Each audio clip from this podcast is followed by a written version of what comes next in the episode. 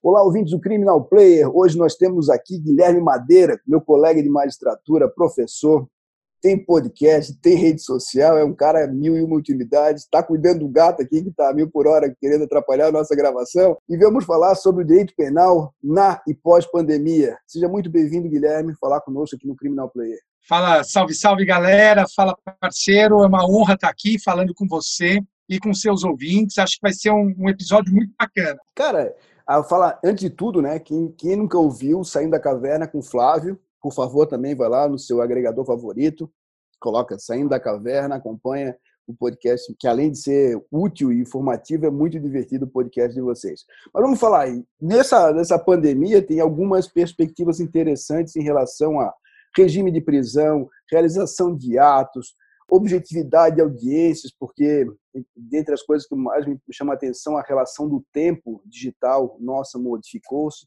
Então queria te ouvir um pouco sobre essa perspectiva do direito penal e do processo penal na e pós-pandemia? É, eu acho que é importante primeiro a gente entender o, o que, que a pandemia tem nos revelado até agora. Né? A primeira coisa que eu, que eu percebo é que a pandemia aumentou as desigualdades. Quando a gente já é um país naturalmente desigual e infelizmente desigual, mas a pandemia ela aumentou as desigualdades de uma maneira nunca vista. Uh, basta pensar que a internet se tornou, e ter uma boa internet, saber usar a internet, se tornou um grande diferencial, seja para o juiz, para o promotor, para o advogado, e também se tornou uma barreira. Muitas partes não têm acesso uh, aos processos digitais porque não têm acesso à internet. Né? Então, acho que a primeira coisa é entender que a pandemia ela aumentou as desigualdades. Ela também acelerou, a meu ver, que estavam no ar no judiciário como a prática de atos processuais por videoconferência. Então, ela ampliou isso, acelerou, e, e isso nos jogou para bem e para mal a anos de distância de onde estaríamos se fosse um movimento natural. Também anotei aqui, pensando né, na nossa conversa, ela impediu a aplicação plena do pacote anticrime. Se você pensa, por exemplo, que uma das grandes mudanças do pacote anticrime, independentemente de sermos contra ou a favor, é o acordo de não persecução penal, ela impediu de maneira plena, porque os processos não estão andando, né? os processos de pessoas soltas estão andando ainda de uma maneira muito incipiente. Então, nós ainda não tivemos a aplicação plena do pacote anticrime. Também é, mostrou uma maior restrição da privacidade. Quando você pensa, por exemplo, que governos fizeram rastreio de celular uh, e tudo mais, embora os dados não fossem tratados, também demonstra aí uma tendência que pode vir. E, por fim, a pandemia nos mostrou, e eu, Alexandre, eu espero estar errado, e você fica à vontade, por favor, para provar que eu estou errado na minha análise agora final da pandemia. O apego à liberdade foi menor, me parece, do ponto de vista do judiciário. Veja, como eu avalio as coisas. Nós temos um pacote anticrime que restringe muito a possibilidade de prisão, muito. Nós temos a pandemia, em que houve recomendações do CNJ que as pessoas deveriam ser soltas. Então, você tem o Código de Processo Penal, um código aspas novo por conta do pacote anticrime, é a regulamentação da prisão, você tem a pandemia e você tem resoluções do CNJ. Isso não alterou o quadro de prisão e liberdade dos processos. E se isso não alterou nesse momento, o meu temor é que no pós-pandemia venha pior. Mas eu quero ouvir de você. Essa análise que eu fiz do que a pandemia nos mostrou. Você concorda? Você discorda? O que, que você acha? Bom, cara, isso tem várias coisas legais. Eu tenho trabalhado no Spin Law Lab, que é o meu laboratório lá de tecnologia junto à Univale, a universidade que eu dou aula em Santa Catarina. E essa e a gente tem trabalhado uma questão bem legal que é a, a exclusão do acesso à justiça digital.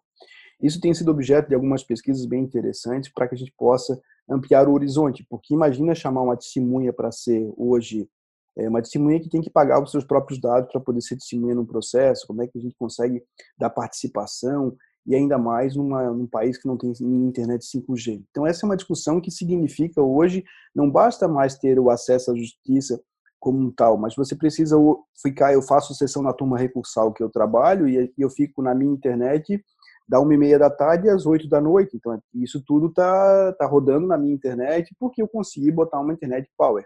Mas significa que você exclui uma grande camada da população. Um dos movimentos agora, eu vi o Fábio Porto, que assumiu o CNJ, nosso colega do Rio de Janeiro, lá na parte de tecnologia, falando justamente sobre isso. Ele, o Rafael, aqui de Saboia, que um dos passos é buscar um mecanismo para poder ampliar o acesso à justiça digital, que nós possamos, que isso, isso é um serviço público e tem que estar incluído no custo do processo, tem que estar incluído de alguma maneira no serviço ofertado. Eu não posso exigir que o sujeito, que já antes tinha que pagar o seu ônibus para ir lá prestar declarações, agora tem que ter uma internet master porque ele foi arrolado como testemunha num processo.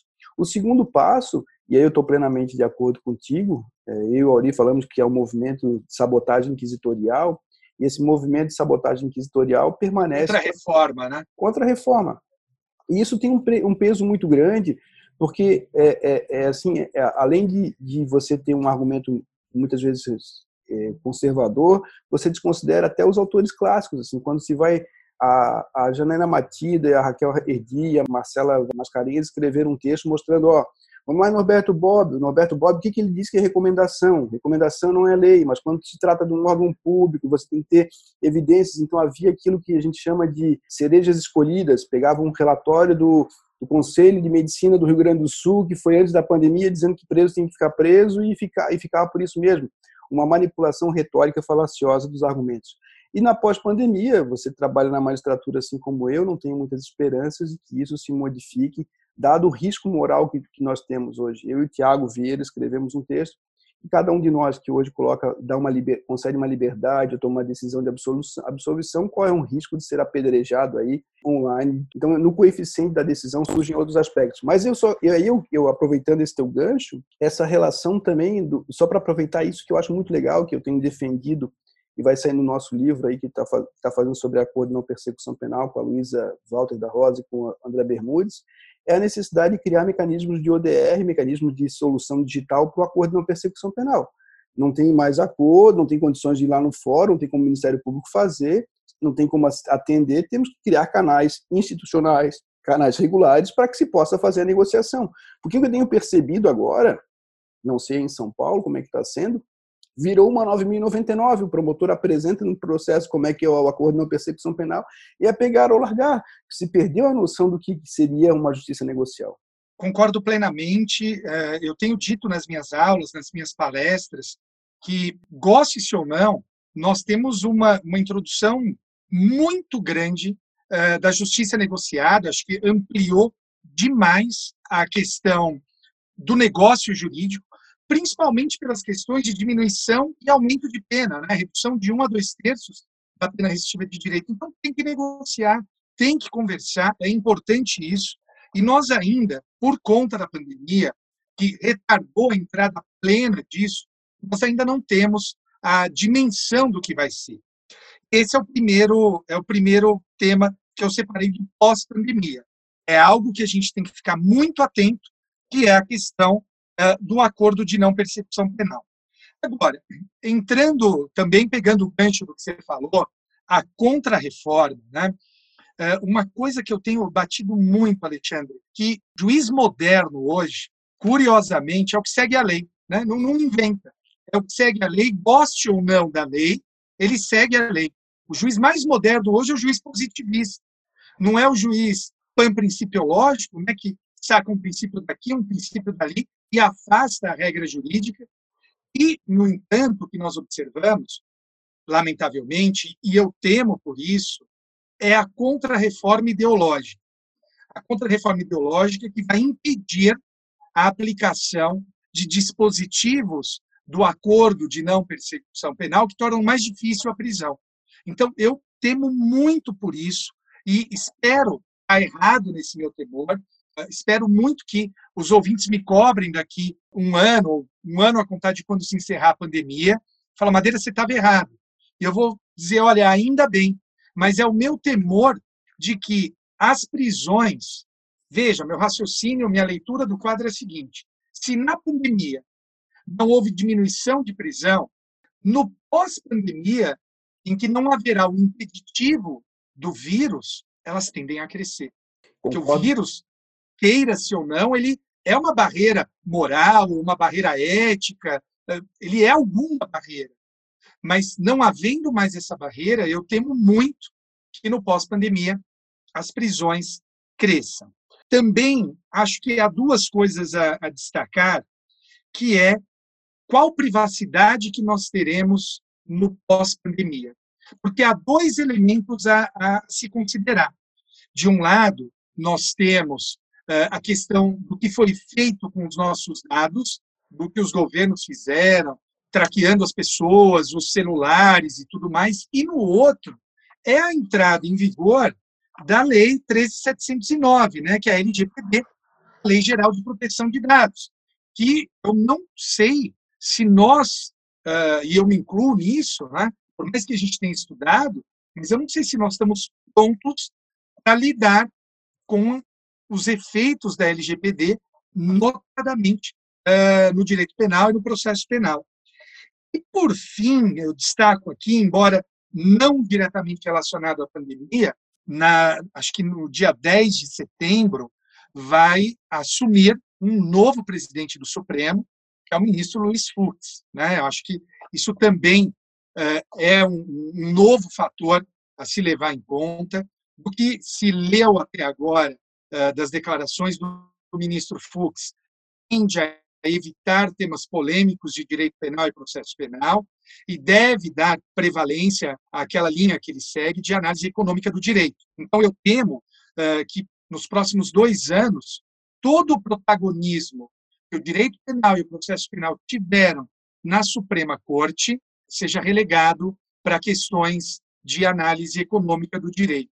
O que você acha disso? Bom, nessas duas temáticas, uma delas é que eu, que eu, espero que nós estejamos errados, mas eu vou concordar contigo. Me parece que pós-pandemia nós teremos uma escalada de punições, ao contrário. E ao mesmo tempo que eu gosto muito da análise econômica do direito, gosto de Gary Becker, estudar análise econômica do direito do crime. E se eles levarem a sério a análise econômica do crime, viram uma bobagem que é punir gente por cinco anos, por muito tempo. Então, a externalidade positiva é que a leitura da análise econômica do direito pode ser útil uma, de uma, uma reflexão, porque não faz sentido gastar aí cinco anos a três mil reais por mês, alguém ficar preso por tráfico, o custo disso é 150 mil reais que sai da conta de todos nós. Então, realmente não. Mas você acredita que iria por aí essa análise? Você, você apostaria uma cerveja nisso? Apostaria, apostaria mais, apostaria um jantar contigo, porque se, se for levar a análise econômica não fatiada.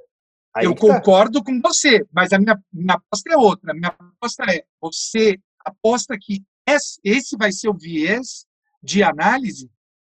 Assim, porque a, se, a análise econômica do direito do crime é muito legal. Assim, se, se pegar e levar a sério, a gente consegue desabastecer uma vários crimes não faz sentido para a maioria dos autores da análise econômica do direito a punição de, a punição de multa que é sobreutilizada, não vale a pena punir gente que não tem sentido punir, a questão de fazer mecanismos de probabilidade de, de obtenção é muito maior do que a punição em si. Então é interessante, porque se o discurso vem e aí é, é apropriar-se do discurso naquilo que nós nos parece interessante, no sentido de vamos pegar análise econômica direito, ok, querem análise econômica direito, mas vamos pegar análise econômica direito do crime. Então vamos estudar aqui Gary Becker, vamos estudar os autores que levam isso a sério, e se isso é verdade, vamos acabar com esse populismo penal que significa punir de maneira desmesurada. Mas eu não sei se isso vai vingar. O que eu acho é que a gente tem aí um espaço para dialogar sobre a análise econômica do crime. Então, nós vamos fazer aposta aqui para os seus ouvintes de testemunha.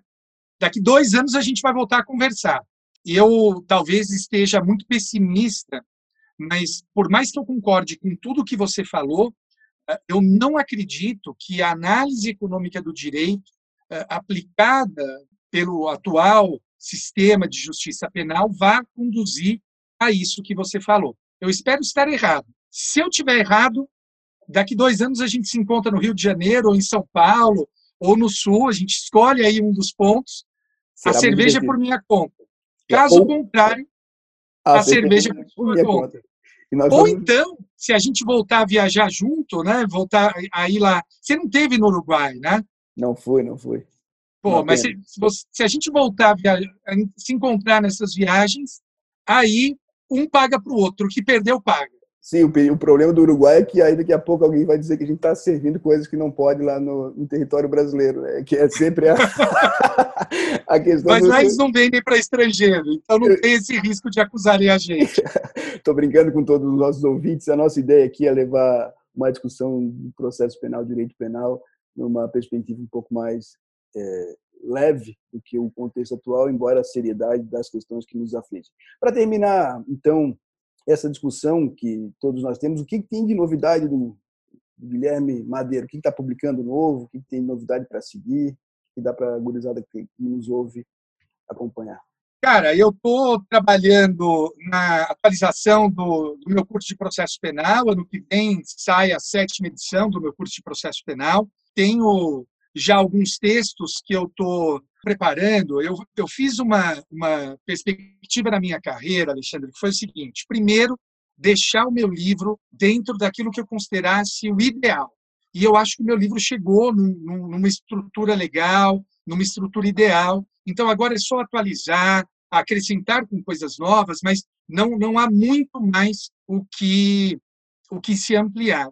E agora, a partir do ano que vem, já esse ano eu comecei, mas ano que vem eu quero investir bastante nisso, publicar muito artigo em revista. Então, eu já tenho aí uns quatro, cinco artigos de temas já separados, bibliografia eu já estou estudando. Para ano que vem, o pessoal pode esperar muito conteúdo gratuito meu. Ah, eu sempre divulgo no meu canal do Telegram, que é o Professor Madeira.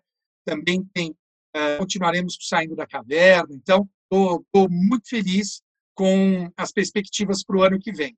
Se Deus quiser, não teremos mais vírus e, e aí eu vou poder correr a minha segunda maratona. Pois é, então a gente, tem a última coisa que não deu para tocar, eu não quis voltar na nossa discussão, que é o impacto do, da LGPD no crime, quem sabe fica para um próximo papo.